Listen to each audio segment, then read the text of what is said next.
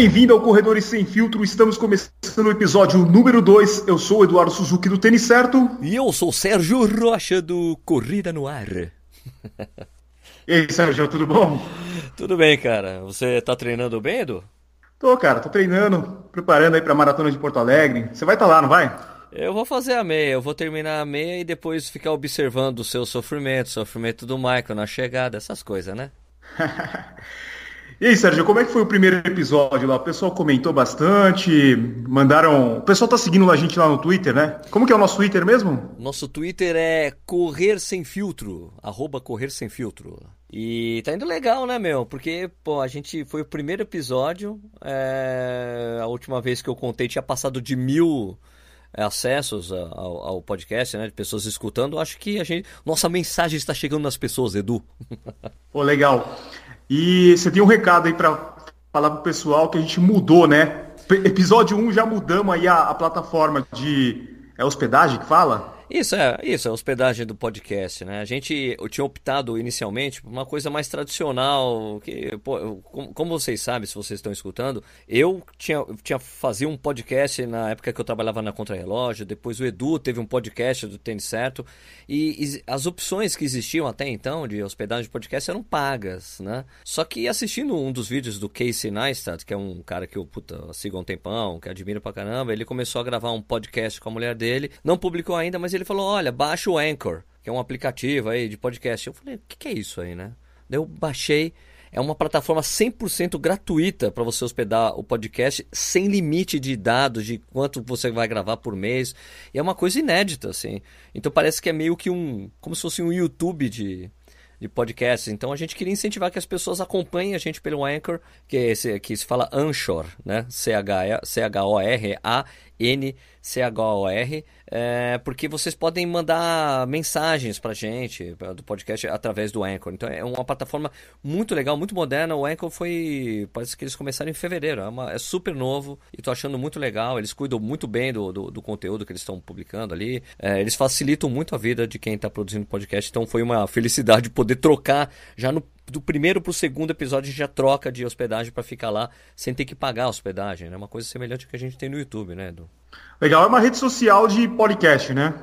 Perfeito, achei muito legal, muito legal mesmo. E quem já assina o podcast lá no iTunes ou no Stitcher não precisa fazer nada, né? Isso daí já, é já muda automaticamente. Isso, a gente já mudou. Eu mudei direto no iTunes, então já está com RSS novo, que é o endereço de podcast, assim como tem youtube.com que gera essas coisas, tem uma, algo parecido com podcast, e é o RSS, já mudamos, já estamos falando para as pessoas, olha, mudou o RSS, porque já tinha pessoas falando, Sérgio, eu não estou conseguindo acessar. Não, olha, mudou, tá aqui e tal. Então, mas você pode baixar o Anchor, encontrar. O Anchor manda direto para o Spotify, aliás, a gente vai ter uma novidade já nesse episódio, a gente pode colocar músicas do Spotify no podcast. Quem acessa pelo Anchor vai direto para a música no podcast, no, no, do Spotify direto por ele. É muito legal. Os caras estão inovando essa plataforma. Eu achei muito legal. É sempre legal ser é, o que a gente chama em inglês, né? Early adopter, né? Do... É, meu, e um negócio engraçado que podcast é uma coisa que tem o quê? Um, mais de 10 anos, né? E agora que os caras estão descobrindo uns macete novo, né?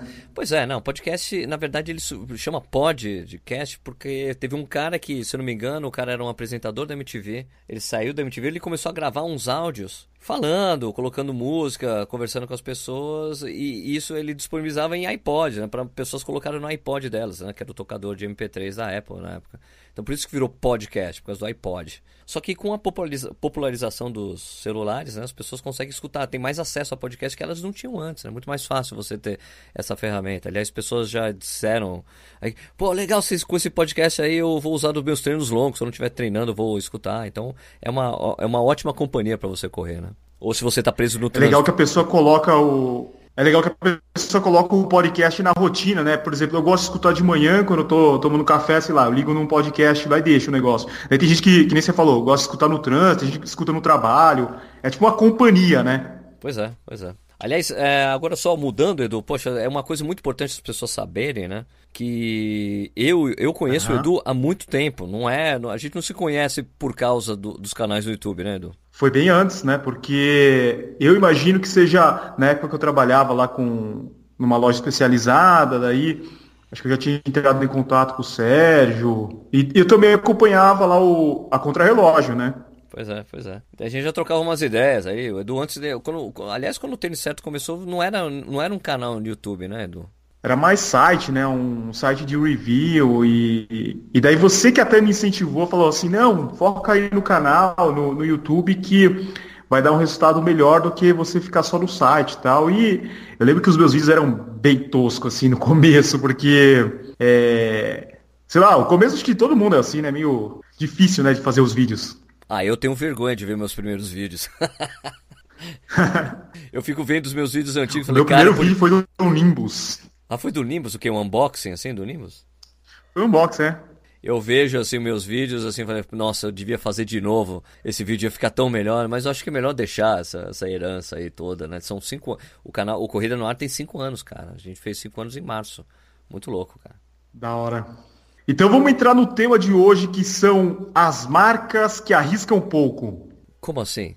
Pô, você já percebeu que algumas marcas passa ano, os modelos de tênis continuam mais ou menos parecido, é, de uma edição para outra a gente não vê uma evolução tão grande. E por outro lado, a gente vê algumas marcas que a cada seis meses está lançando um tênis diferente, mudando a, o composto de entressola, material usado em cabedal. E até mesmo a gente vê nas campanhas de, de ads, né, de propaganda, de publicidade, a gente vê que eles acabam focando num público diferente, numa faixa etária diferente.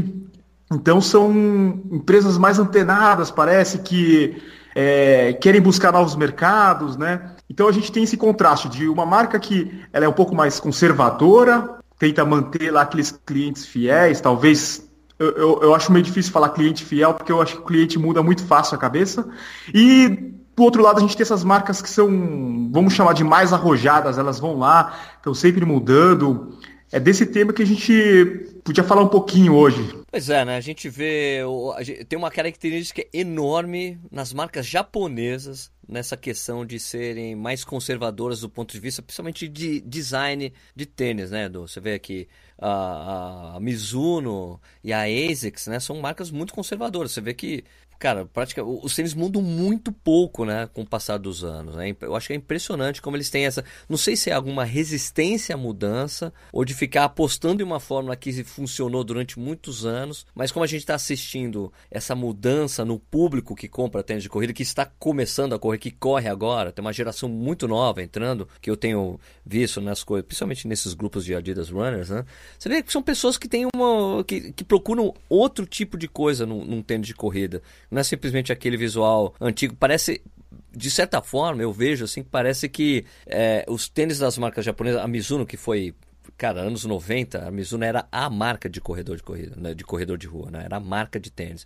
A ah, tênis de corrida é Mizuno, até porque eles tinham uma, uma coisa que não se pode fazer mais hoje, né, mas eles tinham, tinham vinham com com selo de aprovado pela Sociedade Brasileira de Ortopedia. Isso é proibido por lei no Brasil hoje. Você não pode ter uma coisa dessa, um médico pá, carimbando ali, né? Uma entidade médica carimbando a qualidade de um tênis, né? Eles tinham isso, então o tênis ficou durante muito tempo como uma marca. Eles investiram um bom dinheiro, né? Eu acho que foi talvez a primeira marca é, focada em running, que realmente colocou um investimento muito grande em marketing, né, para você entrar na cabeça das pessoas. Isso com o tempo foi su sendo substituído pela ASICS, né, nessa coisa, né, de tênis. Só que hoje você vê que, cara, eles, eles arriscam muito pouco, Edu, mas você que é primo, você podia explicar por que, essa, por que eles fazem isso, Edu? Por que, Edu? Talvez tenha essa questão da herança japonesa aí que você falou, né? O japonês ser um pouco mais conservador. A gente vê isso não só nas marcas esportivas, mas também é, nas marcas de carro. Você vê tipo, uma marca que nem a Sony, é, Panasonic, Hitachi, elas são mais conservadoras, né? Então eu acho que é meio dessa cultura japonesa.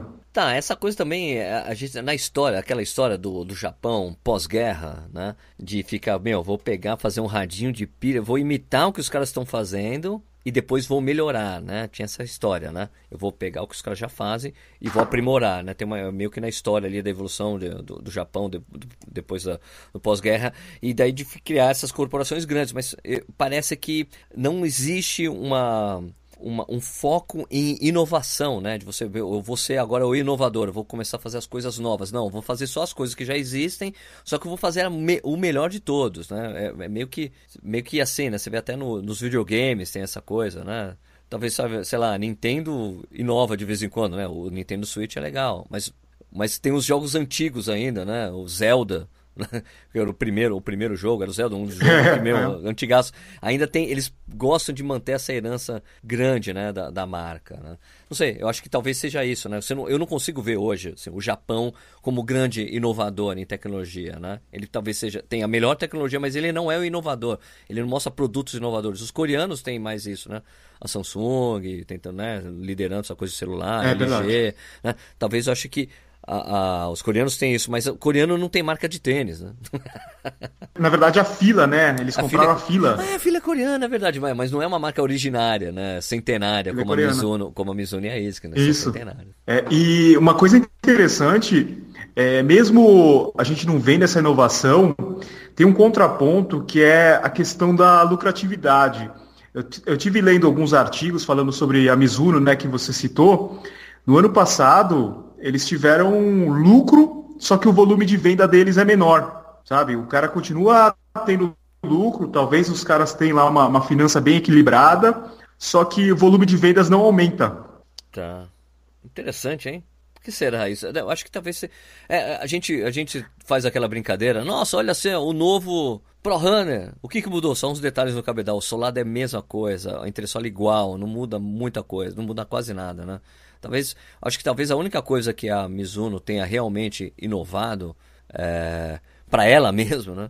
Foi era o, o, o, como é que era o top de linha que era o que era super legal. Tinha um Pro Runner e acima do Pro Runner qual que era, Edu? Era o, o, é o não. É o Creation e depois Creation. o Prophecy, né? Então, é, o Creation. O Creation era um tremendo tênis. E daí eles colocaram aquelas aquela, aquele amortecimento que não é de espuma, né? Aquelas que era baseado em, é, na, na, na, base dos edifícios, não é? Não é uma história assim? Aquele amortecimento apare, bem aparente. Uma, é, só mecânico, né? É, um amortecimento. Em vez de ser por, por espuma, é por mecânico, né? É, e, e, aquele tênis, depois de um tempo, ele parava de funcionar, aquela coisa, né? Ele afundava. Era um tremendo, era um tênis top de linha né? E daí os caras transformaram em um tênis para uso casual, porque as pessoas não, não usavam realmente para correr aquele tênis, né? É, hoje você não vê mais nenhum corredor usando Creation, Prophecy, esses tênis muito mecânico, né? E, e queira ou não, ainda a Mizuno continua apostando nesse tipo de amortecimento, porque a gente vê as placas Wave em Pro Runner, em uh, Ultima, todos esses modelos aí ainda tem a placa Wave, né? Pois é, eles não, não tentam inovar nesse sentido, né? Se bem que agora tem esse Wave Sky aí que é só, é só espuma, né? Não tem a placa, né? Ou tem? O Wave Sky também tem placa, Edu? Wave Sky tem placa. Tem, né? tem placa, né? Tem placa, putz. Tem, tem uma placa bem grande. Ah, é. uma coisa bem interessante que eu li esses dias é, é que as marcas elas precisam estar presentes com força na corrida para influenciar os outros esportes. Né? A gente vê que nos anos, no final dos anos 90, as marcas focaram bastante no futebol. É, eu lembro que em 94 a Nike era bem fraca, assim, tinha lá o, o Romário usando Nike, mas a maioria das outra, dos outros times não tinha quase jogador de Nike, né? Daí você vê, do ano 2000, e, 2000 até hoje, a Nike e a Adidas dominam o futebol.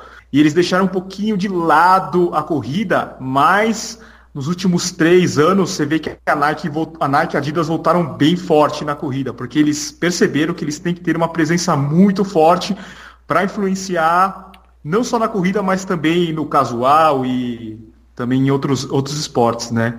Então, talvez só voltando essa, essa questão da Mizuno, os caras diminuem um pouco é, os gastos em, em marketing, em patrocínios fortes, talvez tenha essa gordurinha na lucratividade, enquanto as marcas que a gente chama de mais arrojadas, como a, a Nike e a Adidas, os caras têm que investir pesado na divulgação e patrocínio, né? Eu acho interessante você falar da Adidas, né? Porque a Adidas não era até então uma marca que que tinha assim, inovadora, assim, né? Não, olha, os meus tênis, ou tipo até de design, né? Do, tênis de corrida, né? Mas você vê que a, a coisa, a gente sempre tem, usa o, o, a coisa do boost, assim, como uma coisa, um game changer, né? A coisa que chegou e falou, meu, Sim. eu vou mudar o universo da corrida baseado no amortecimento e vou investir em design de produto, porque era uma. Porque assim, o Ultra Boost né? Principalmente depois, tinha, não, teve o Energy Boost, legal, era um tênis que já tinha um design meio, meio que comum, mas aí vem o Ultra Boost e, e, e daí eles mudam o mundo mesmo, a percepção das pessoas do que é amortecimento e coloca na cabeça das pessoas. Olha, retorno de energia, retorno de energia, parece aquele compre batom, compre batom, retorno de energia, parece que é a palavra hoje de hora. Então você qualquer tênis que você pega, os caras, não, tem uma ótima resposta, um ótimo retorno de energia. é, é interessante ver isso, né? A Nike, por outro lado, ela sempre foi uma marca que sempre, desde o início, se caracterizou por tentar inovar, né? Ou de, de ser agressiva, principalmente agressiva, muito agressiva no marketing, né? É. Produtos bons, mas sempre muito agressivo no marketing, né? Então, tanto que você vê o React, né? Os caras já lançaram o React falando, é o nosso lançamento, o melhor lançamento de, de corrida da Nike nos últimos tempos. Não, eles são muito agressivos, né? E eles ganham muito público com isso, ganham muita atenção. A Nike que foi, que era uma marca é, que antigamente, eu ouvi isso de um do, do Adriano Cerf, que hoje trabalha na Under Armour, inclusive lá nos Estados Unidos, o, ele falou que a, a, Nike, na época que eu trabalhava na Contra-Relógio, isso foi lá em 90, 2000 e... eu me lembro de ter ouvido isso, foi em 2008, acho, do Adriano. Ele falou: o estigma, o estigma que a gente tem da Nike hoje é que as pessoas começam a correr com Nike, elas viram corredoras, elas mudam de marca. Isso aqui, hoje você está vendo mais gente correndo do Nike do que antes, né? Porque eles estão inovam bastante, Sim. chamam muita atenção e tem muito cara que é muito fã da marca, né? Eu percebo isso se eu faço um review de tênis da Nike, eu falo alguma característica que eu não gostei, eu falo mal, os caras ficam bravos comigo. o cara defende com unhas e dentes, né? Perfeito, perfeito, perfeito. Assim como você vê, isso também tem da Adidas, né? O pessoal, o fã, ah. os fãs de Ultra Boost, assim, os caras também ficam bravos, né? Tem uma coisa, é, tênis é esse, é isso aqui. Tem uma, uma polarização aí, né? entre essas duas entre os fãs dessas duas marcas, né? Isso que você falou da Adidas, uh, o Boost completou agora cinco anos, né? A gente viu que essa criação do Boost fez toda a diferença nesse pensamento de amortecimento aparente, né? Voltando lá para os japoneses, eles sempre apostaram nessa questão do amortecimento aparente. A ASICS com gel, a Mizuno com o Wave, e, sei lá, há 10 anos atrás, se não tivesse amortecimento aparente, parece que o tênis não tinha, não tinha o valor, né? A própria Nike, né, com Air. E depois dessa mudança da Adidas, hoje você vê que todas estão preocupadas na questão do material, né? A, Nike está criando espuma diferente, borracha diferente, e as japonesas, a ASICS e a, e a Mizuno continuam com essa ideia de amortecimento aparente, né? Pois é, é, bem notado, cara. É verdade, essa coisa do, do, do boost mexeu muito ali, né? Essa coisa de não preciso mais mostrar o que é o se bem que eles, se bem que de certa forma eles fizeram que fosse aquela coisa que parece aquele isoporzinho, acho que para mostrar que é um material diferente, né? Eu acho que para diferenciar de um EVA comum, né? Porque podia ser, podia não ter aquelas bolinhas, né? Os caras podiam fazer é. uma coisa, pintar ali do lado e acabou, né? Mas de certa forma tem essa coisa de querer mostrar algo, né? É importante marcar tanto que a, a própria Puma, é, que usa um composto semelhante, que é feito também pela BASF, né? Que, que desenvolveu o Booster com a Adidas, que desenvolveu também um material de TPO para para Puma, eles fizeram até a mesma coisa, né? Colocaram isoporzinho do lado, achei até engraçado, né? Você até fez um vídeo sobre isso, né? Mas, é, é, mas a Adidas uhum. também investiu nessa coisa aparente. Não tão. A, o, aquele, o, aquele. O tênis, aquele espinha de peixe lá. Parece um tênis de espinha de peixe lá. Spring Blade. Spring Blade, aquela coisa horrível. Aquilo é amortecimento aparente, né, cara? E vendeu pra cacete aquele negócio, né? Era impressionante. Tá todo mundo usando essa porra, né? Pra andar por aí. Não pra correr, né? Tanto que eu acho que quando a primeira vez que eu gravei, lembra que tinha uns vídeos no Corrida no Ar que eu gravava com, com os caras apresentando os lançamentos da marca do semestre? Lembra disso? Lembro, lembro, lembro. Uhum. Então, tem uma gravação que eu fiz com um cara que é, hoje ele não tá mais na Adidas, mas ele gravou o vídeo. Terminamos a gravação, ele. Sérgio, espera aí, faltou esse aqui, me mostra o Spring Blade dando risada, porque claro, não era um tênis de corrida, para correr, né? Não era um tênis que eles pensaram para correr. Mas é um tênis para mostrar, olha, amortecimento aparente, confortável. Aí você via pessoas dos mais variados pesos andando com aquele tênis, né? Porque era, sei lá, eu nunca coloquei aquilo no pé. Você chegou a colocar aquilo no pé, Pedro? Nunca. Eu acho que não vendi em loja, né, especializada esse tipo de tênis, porque o vendedor acho que nem oferecia, falar, putz, isso daí não é pra corrida. Eu nunca cheguei. Eu até tenho curiosidade de colocar no pé, na verdade. Agora, de inovação aí, né, de marca que era inovar, você acha que a Roca é inovadora por causa da coisa da questão do, do amortecimento? Você acha que eles são, tem, a, tem essa abordagem é inovadora? Você acha que vai perdurar, vai ficar, veio para ficar mesmo? O que, que você acha, Edu? Eu acho que o, o visual dele que é inovador, né? Você vê lá, a gente tinha um padrão de silhueta, de altura de perfil de entressola, de repente aparece um tênis parrudão, volumoso. Eu acho que isso daí é o que chamou a atenção.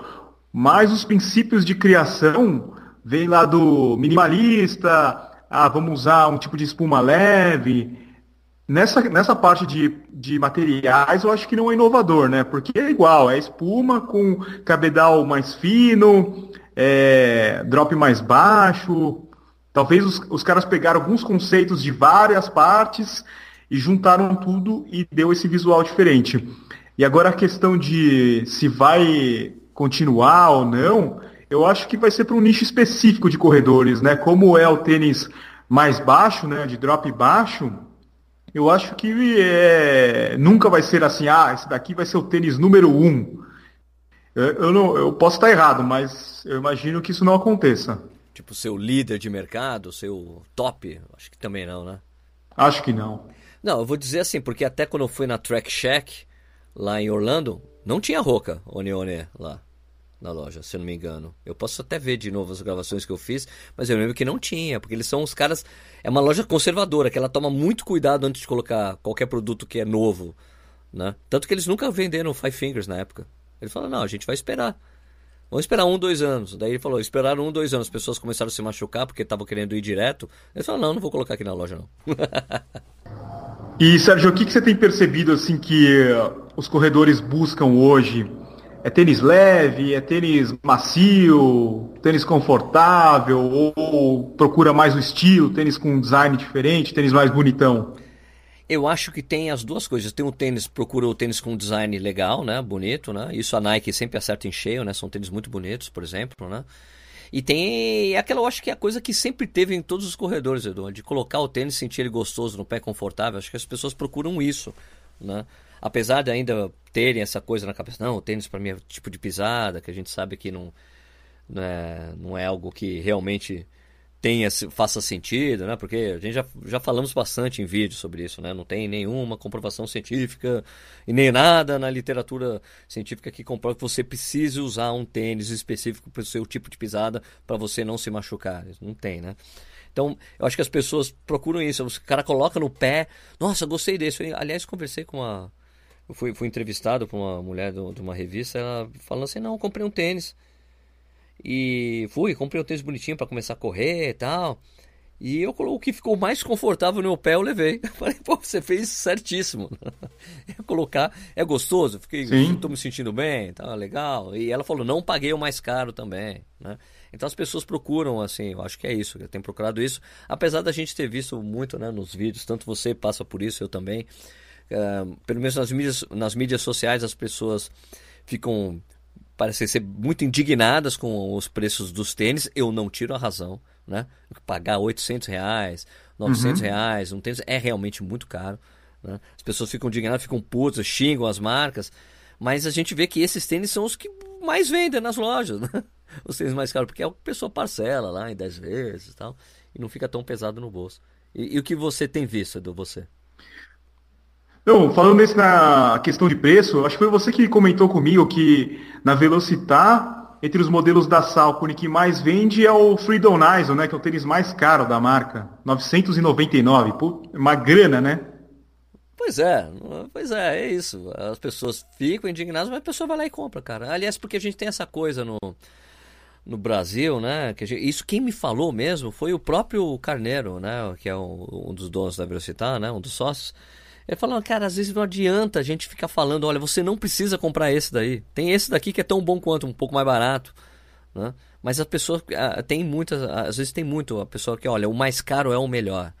Não, o tênis mais caro é o melhor. Tanto que a gente sabe que a gente sempre falava, se bem que agora já não é mais o caso, né? A gente soube recentemente, a gente foi no, no lançamento do Kinvara 9 e eu esqueci o nome do cara lá. É, é o Diego, né? Diego? Bruno, né? Bruno, Bruno. Acho o, que é Bruno. Bruno, o Bruno falou pra gente que ele, ele tinha os dados lá do, das lojas especializadas nos Estados Unidos e que, puta, a ASICS não é nem mais. É quarta colocada em venda, né? Nos Estados Unidos já foi, foi a primeira durante anos. E, ele, e, e o que, e o dado que eu tinha na época que o Caneiro me falou, isso uns 10 anos atrás, falou: olha, o tênis mais vendido da ASICS no exterior não é o, não é o, o, o Cayano, que é, o Cayano sempre foi o tênis, o tênis. O Cayano vendia mais que o Nimbus nos Estados Unidos, né? Não é o Cayano, é o GT, que é o modelo imediatamente abaixo. As pessoas não querem pagar 20, 30 dólares a mais no Cayano porque acha que não é justificável, né? Então é uma compra mais técnica. Mas eu vou além. Eu tenho um amigo, Edu, que está morando nos Estados Unidos, o Fábio Pena. Falou assim: aqui o americano não paga mais do que 60 dólares hum. num tênis. Ele não quer comprar o tênis no lançamento, ele não compra, ele espera, ele compra, ele não quer pagar mais. Ele, ele sabe que ele, se ele espera um pouco, por 120 dólares ele compra dois tênis. Então ele falou assim: normalmente as pessoas não gostam de pagar mais do que 60 dólares num tênis. Olha que interessante isso. É interessante. É... No, no site Running Shuguru, provavelmente você conhece esse site, né? Os caras fizeram uma enquete é, para avaliar assim a marca favorita, a faixa etária da pessoa e quantos quilômetros a pessoa corre por semana, né? Isso daí é uma enquete feita lá com os americanos que eu estou replicando. Provavelmente quem está escutando esse podcast aqui deve estar tá no ar o vídeo do Tênis Certo fazendo essas mesmas perguntas, né? E o resultado lá do Running Shuguru é bastante interessante. Eles mostram assim que a molecada mais nova, é, chamaram de o quê? Geração Y, né? Que acho que até os 20 anos. Acho que é isso, isso né, Sérgio? É isso aí mesmo. Eles eles gostam mais de Nike e Adidas. Daí você pega a, a, a geração é, Millennium, né? Que vai acho que até os 30 e poucos anos. Esse daí já tem uma variação bem grande de, de modelos. E daí o pessoal Baby Boomer, né? Que acho que é dos 40 até os 60 e pouco. Já prefere os tênis mais tradicionais, tipo ASICS e Mizuno. Não, Mizuno não, Mizuno é fraco nos Estados Unidos. Acho que ASICS, Brooks, Saucony, essas marcas, né? E daí eles fazem uma relação com a questão da quilometragem semanal. Os corredores que correm menos, é, a grande maioria prefere ASICS. Então é bastante interessante esses números aí. E eu estou tentando replicar agora para ver como é que é o corredor brasileiro. Vamos ver se a gente consegue uma amostragem grande aí dos inscritos do canal para a gente ter uma ideia. Qual, qual é a faixa etária que o cara gosta mais de determinada marca, quantos quilômetros ele corre. E é isso aí. Pô, cara, quando você soltar essa coisa, me avisa que eu, eu mando o pessoal dos do, os inscritos do Corrida no Ar participarem dessa coisa aí. Legal, porque é interessante, né? Você vê o corredor que está mais tempo, talvez ele tenha essa memória aí é, da ex, que ser uma marca que o cara gostou lá, lá atrás, e daí ele continua usando. E daí você vê lá os millennials que são mais abertos, nada fiéis à marca, né? O cara vai lá, troca, é, tá mais ligado ao lançamento do tênis. E daí a molecada mais nova, eu acho que tá totalmente é, de olho nas campanhas, vê que a Nike faz lá um vídeo, parece legal usar Nike, a Adidas faz também. É interessante ver isso daí, né? Cada faixa etária atrás de uma marca diferente. Até porque essa, tanto, tanto a Nike como a Adidas, principalmente lá nos Estados Unidos, elas são muito ligadas ao lifestyle também, né? A coisa de sneakerhead. Então tem as, as parcerias com, com músicos, né? Com artistas, com jogadores. E tudo isso acaba influenciando a compra do pessoal que é corredor novo, né, Edu? Com certeza. A molecada que é, fica mais antenada à internet, o cara é bombardeado todos os dias com o artista que ele gosta, o jogador, o, a personalidade, né?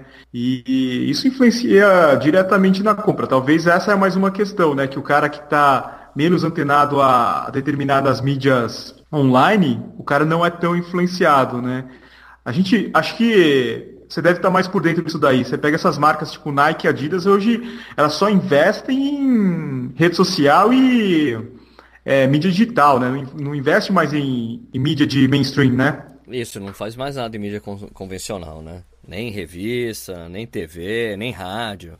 É impressionante, eles focam tudo em mídia digital, até porque fica mais fácil você é, seguir as métricas, né? Você consegue ter o resultado, é mais palpável para eles, né?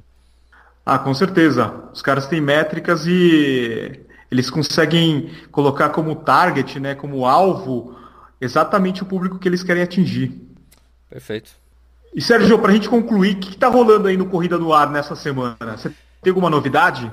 Tem sim, cara. Eu vou. Quando vocês estiverem escutando esse podcast aqui, eu estarei em Praga, lá na Europa, na República Tcheca. Eu vou... Fui convidado para acompanhar a maratona de Praga. Chique, chique no último. Não vou correr porque eu não estou eu não tô com condicionamento para correr uma maratona, né? Maratona não é brincadeira. Então, vou acompanhar talvez, se eu conseguir uma dupla entre os jornalistas lá, eu faça 21 mais 21, vamos ver aí como é que vai ser. Mas vai, vai ser muito legal. É, eu, eu, eu já peguei o endereço da casa, onde os, do, do prédio ali, onde o Zatopek morava, já vi o endereço de uma estátua dele. Vou tentar ir na cidade onde ele, na floresta que ele treinava, vou fazer uma peregrinação. Vou ver se eu vou até para onde ele está enterrado. Vamos ver se consigo.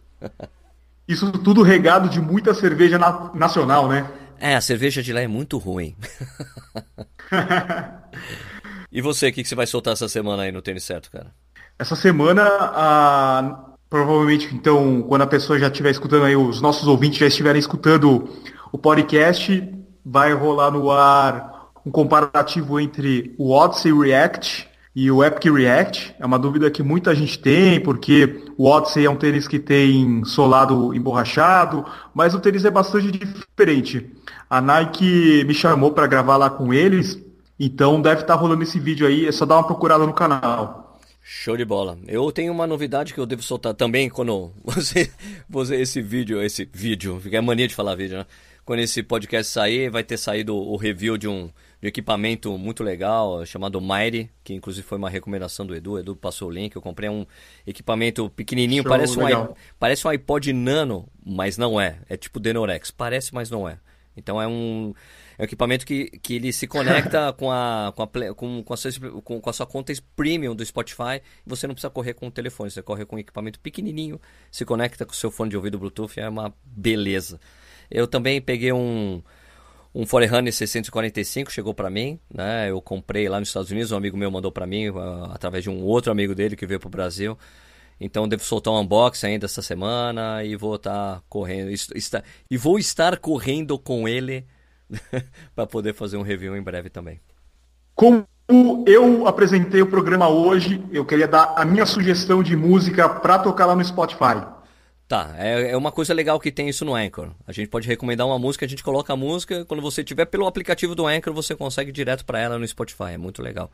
Na semana que vem, tá. o Sérgio volta a apresentar, ele dá a sugestão de música para tocar lá no Spotify.